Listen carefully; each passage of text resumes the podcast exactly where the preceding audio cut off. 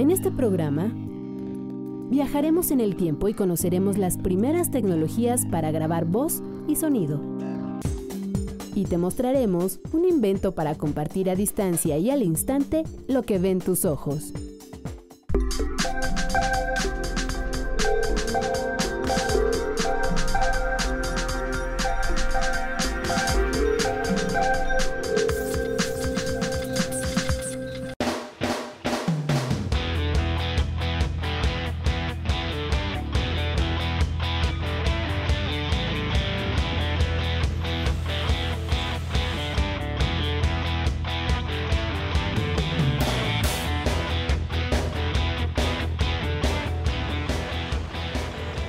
Bienvenidos a Factor Ciencia. Yo soy Emilio Saldaña y en este programa estamos visitando el Poliforum Cultural Siqueiros. Es un edificio emblemático de la arquitectura mexicana que alberga el mural más grande del mundo. Aquí, la tecnología digital, la programación de luz y sonido y el foro giratorio se conjugan para hacer más evidente el simbolismo de esta pictoescultura. Bienvenido, vamos a conocerlo.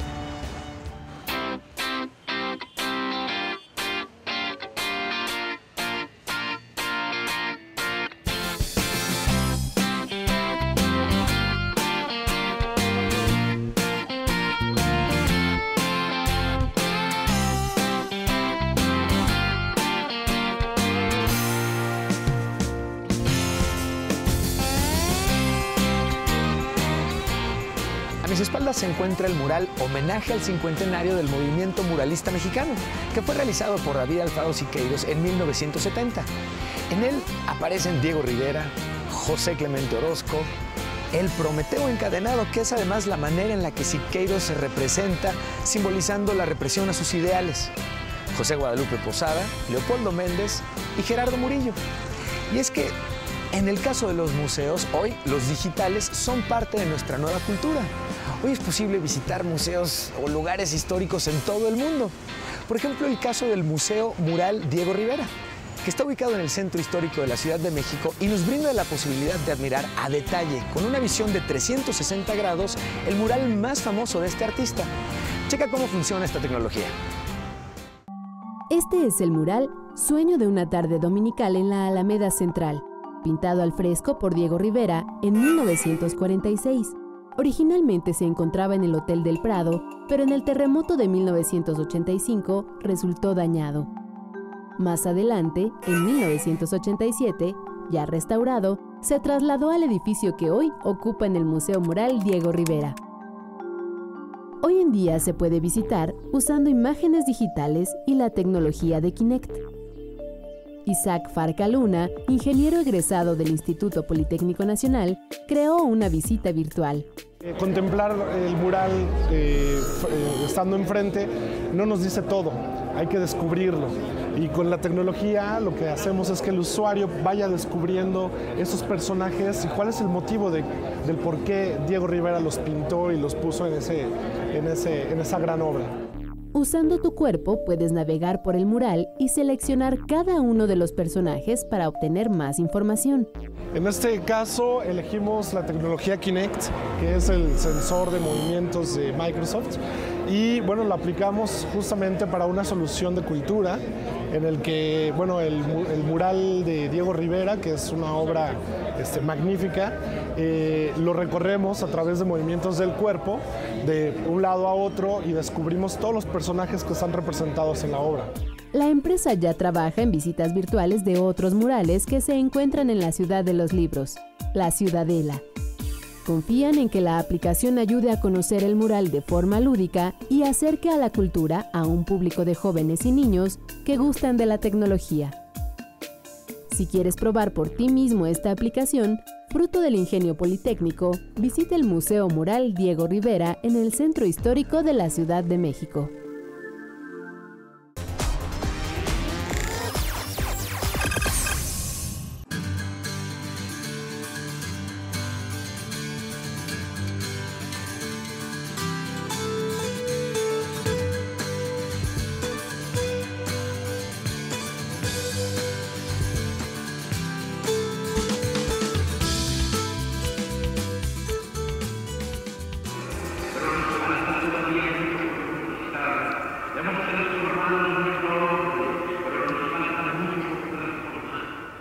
Efecto, esa voz que estás escuchando es el propio Siqueiros explicándonos su obra, el mural más grande del mundo, por cierto. De ahí la importancia en que una nación cuente con una fonoteca para resguardar justamente joyas sonoras, no solamente de nuestros artistas, sino de grandes momentos en nuestro país. Te invito a que conozcamos cuáles han sido los materiales y métodos de captura de audio que se han venido utilizando de hace tiempo a la fecha y conozcamos más.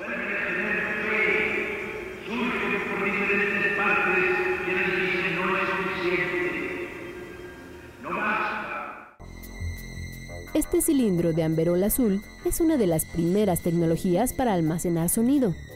Fue comercializado por el inventor Tomás Alva Edison a principios del siglo pasado y podía almacenar únicamente 5 minutos de audio.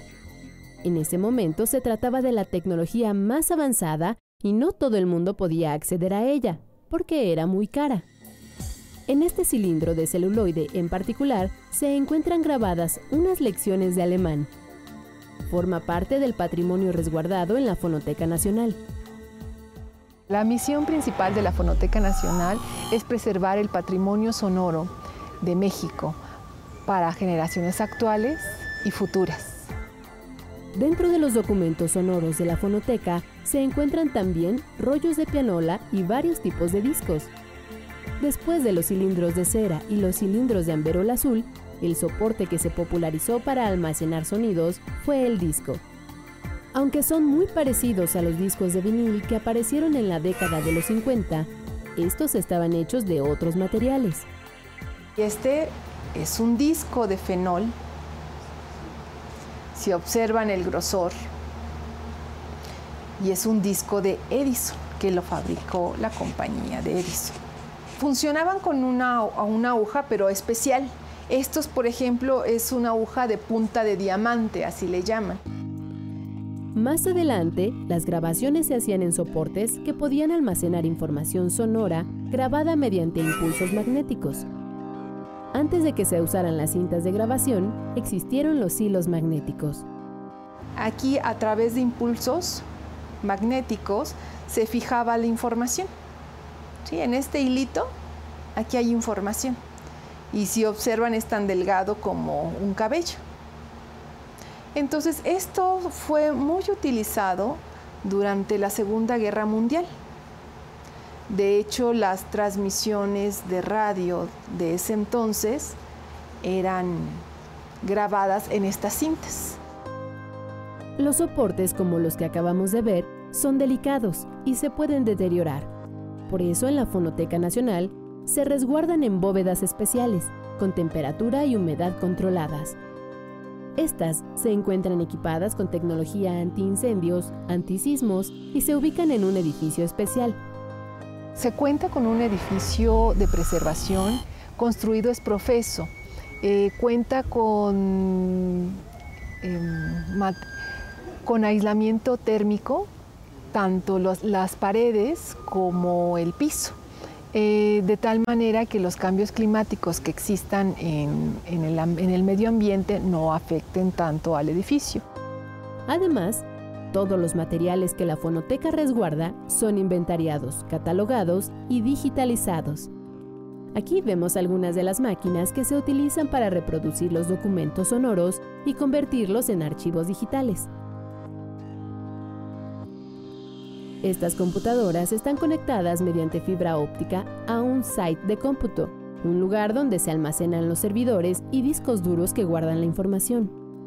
El site de la fonoteca cuenta con dos sistemas de almacenamiento, uno de 50 terabytes completamente lleno y uno más de 90 terabytes que está ocupado al 60%. Entre los audios icónicos está la voz del expresidente de México, Porfirio Díaz, dirigiendo unas palabras al científico Tomás Alva Edison. Señor Tomás A. Edison, ahora estimado y buen amigo. La grabación se realizó en un fonógrafo que en ese entonces era la tecnología más avanzada para el registro de audio.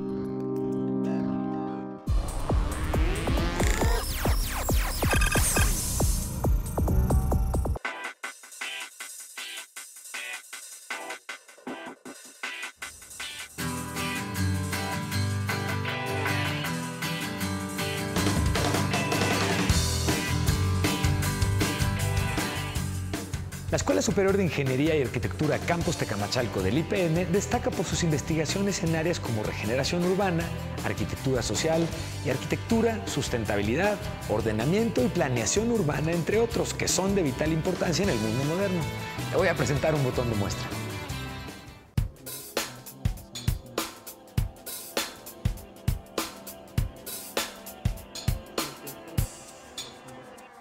Equipo de profesores de la Escuela Superior de Ingeniería y Arquitectura del Instituto Politécnico Nacional obtuvo el segundo lugar en el concurso Incubiaria 2013 que organizó el Colegio de Arquitectos de México. Este evento promueve el diseño de edificios con tecnología de punta, pero amigables con el medio ambiente. El proyecto politécnico se denomina Torre Blanca y se basa en un diseño de 10 departamentos que tendrán iluminación y ventilación natural, azoteas verdes y el uso de agua tratada. Este edificio se construirá en la delegación Miguel Hidalgo del Distrito Federal. Nos basamos en, tecnológicamente en herramientas de computadora, eh, nos basamos en diseño eh, milimétrico en el sentido de que modulamos perfectamente los espacios para que todo coincidiera de la mejor manera.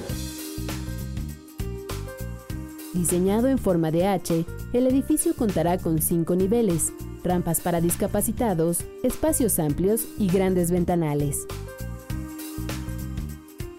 Para nosotros ha sido un intérprete el usar eh, programas como 3D Max y AutoCAD para poder llevar en imágenes nuestro proyecto. A nosotros nos ha servido de gran manera el poder utilizar estas herramientas porque podemos visualizar nuestro proyecto mucho tiempo antes de que se construya. En un lapso de dos meses diseñaron el edificio Torre Blanca y esperan que sus clientes aprecien el confort de habitar un departamento con la más alta tecnología a un precio módico en pleno corazón de la ciudad.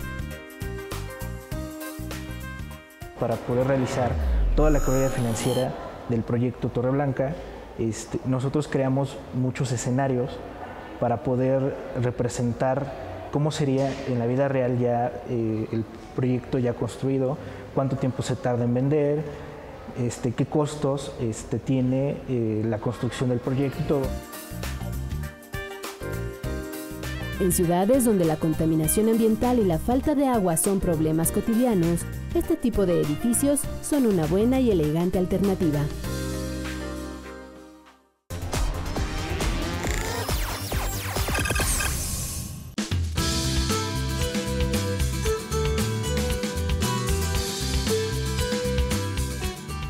Continuamos en Factor Ciencia y en estos momentos tengo la oportunidad de platicar con Alejandro Piña, él es coordinador de cultura aquí en el Poliforum Cultural Siqueiros. Muchas gracias por platicar con los amigos de Factor Ciencia. Alejandro, platícanos un poquito cómo se apoya el Poliforum en la ciencia y la tecnología para el tipo de espectáculos que presenta. Bueno, eh, desde, desde su concepción el Poliforum eh, tiene toda esta parte de, tecnología, ¿no? Siqueiros, Siqueiros eh, se, adelanta de su época, ¿no? Utilizando, materiales completamente novedosos para su época, como las pinturas llamadas eh, actualmente piroxilinas o lacas automotivas para, pintar. Eh, utiliza también los acrílicos que estaban en investigación por parte del Instituto Politécnico Nacional y que hoy los podemos encontrar muy fácilmente en las papelerías para dar tercera dimensión a, su mural o a sus murales eh, son, son eh, es lámina de hierro que utilizaban eh, martillos hidráulicos y neumáticos. Entonces son, son, materiales completamente novedosos. ¿no? utiliza también lo que llamaban en aquella época la material plástico acústico que, por ejemplo, para esta bóveda es realizar el techo y que hoy conocemos como fibra de vidrio. Entonces, en, la, en la época, o para su época, completamente novedoso y en la actualidad se siguen utilizando estos, materiales. Él crea un sistema de perspectiva que llama perspectiva poliangular y es eso, ¿no? Convertir al espectador, aunque esté en un solo punto, eh, en, un, espectador activo. Siqueiros diseña esta, una plataforma giratoria en donde ya no es un mural eh, rectangular que nosotros tengamos que estar enfrente de la pintura. Eh, Siqueiros crea ese mural que pareciera un mural elíptico y además una plataforma circular que, que el espectador pueda recorrer los 360 grados del mural.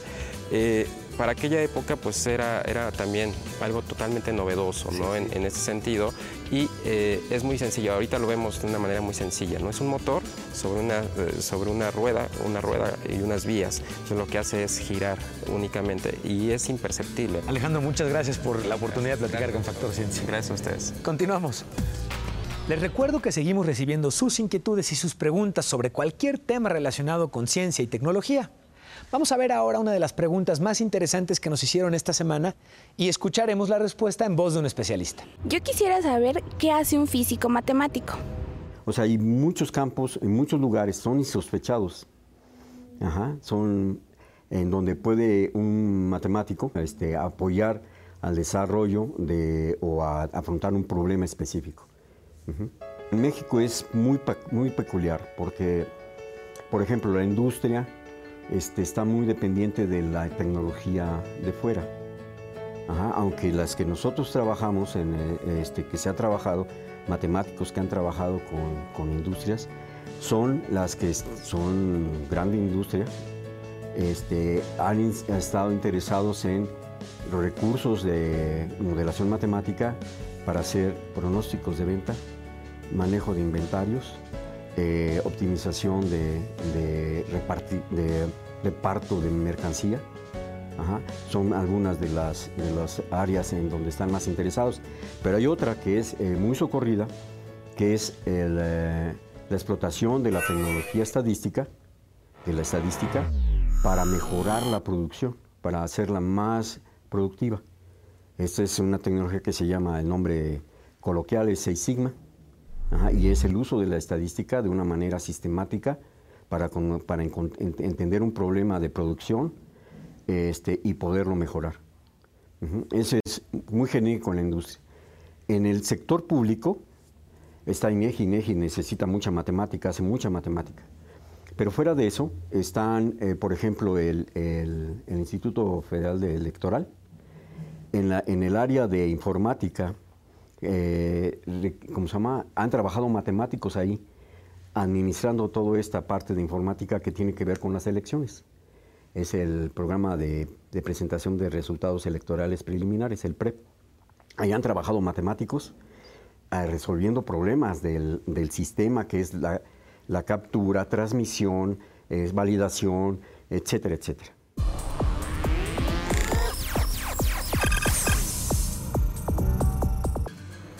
El Colegio Nacional organizó del 9 al 13 de septiembre el quinto encuentro mexicano sobre física matemática y experimental, en memoria de Leopoldo García Colín Scherer, miembro distinguido de esta institución, donde expertos abordan temas sobre física en campos gravitacionales intensos, la teoría de transporte y la física del plasma, contenido que se publicará en tres volúmenes este mismo año.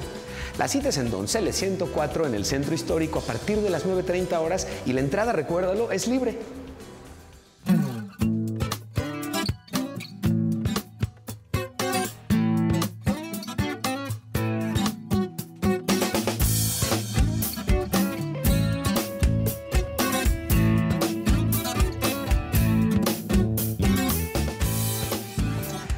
De tu smartphone y con un novedoso invento japonés, podrás compartir con varias personas lo que estás viendo en el momento preciso en el que está sucediendo e incluso podrás intercambiar audio con ellos.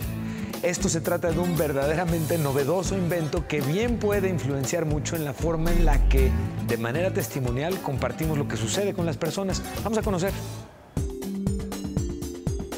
La tecnología para usar en el cuerpo ya se encuentra entre nosotros.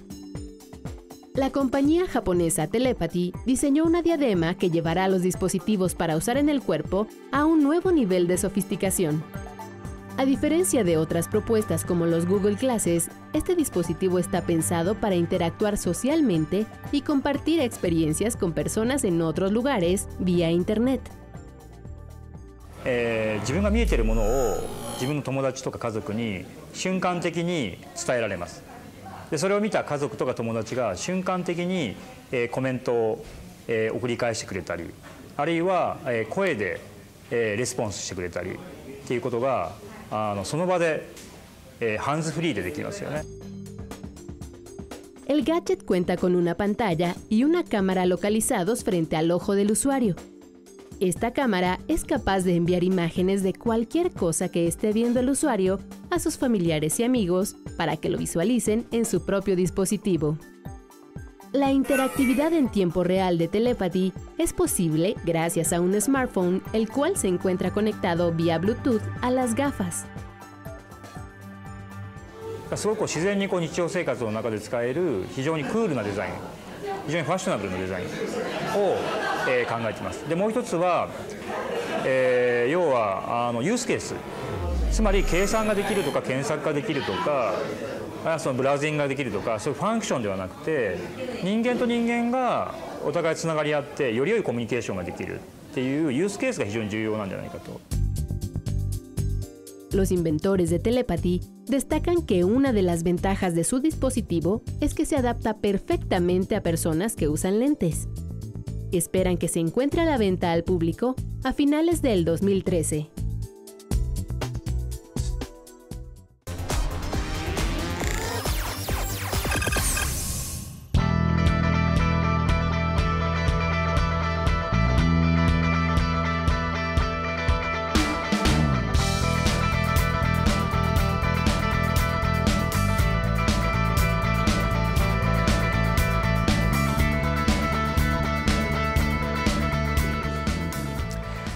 Seguramente has oído hablar de los hoyos negros. Los astrónomos los describen como regiones finitas o cuerpos en cuyo centro existe una concentración de masa tal que puede generar un centro gravitatorio al que no puede escapar ninguna radiación electromagnética ni luminosa y que puede explicar la vida de las galaxias como la Vía Láctea. Vamos a ver esta nota y si te interesa saber más del tema, te invitamos a que asistas este 11 de septiembre en el aula mayor del Colegio Nacional a la conferencia sobre el tema a cargo de Luis Felipe Rodríguez Jorge, un referente en la materia. La cita es en Donceles 104 a las 7.30 pm y la entrada es gratuita.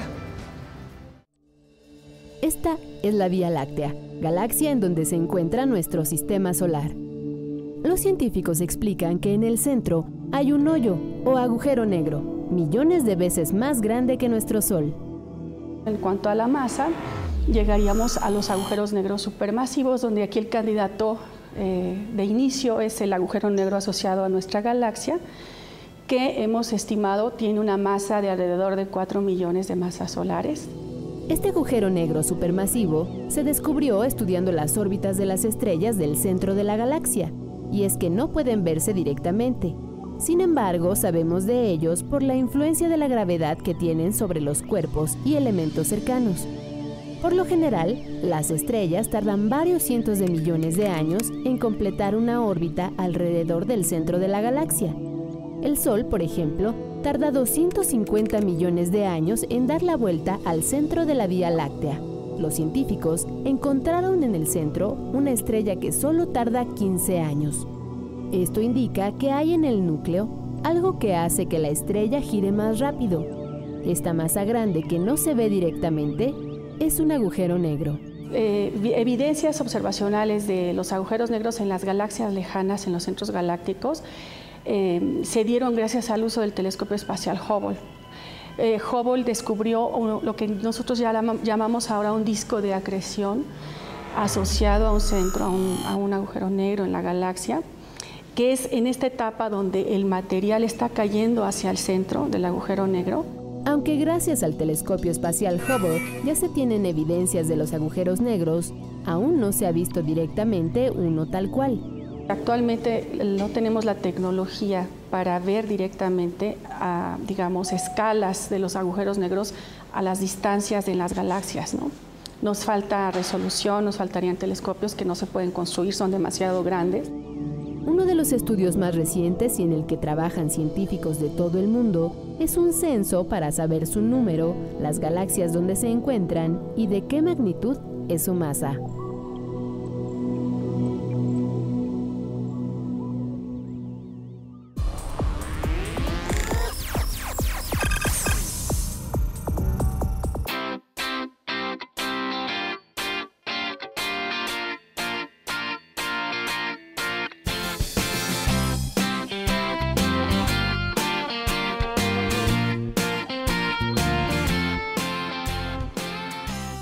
Seguimos investigando lo que ocurre en el mundo de la ciencia y la tecnología. Te invito a que conversemos en Twitter. En arroba Factor Ciencia nos podrás compartir los temas que son de tu interés y que quieras ver aquí en el programa. Y están, por supuesto, nuestra página en Facebook, nuestros podcasts, los videos completos en YouTube, en el 11 TV, en el canal de 11 TV México en YouTube y, por supuesto, nuestra casa oficial en Internet en la página oficial de 11 TV México.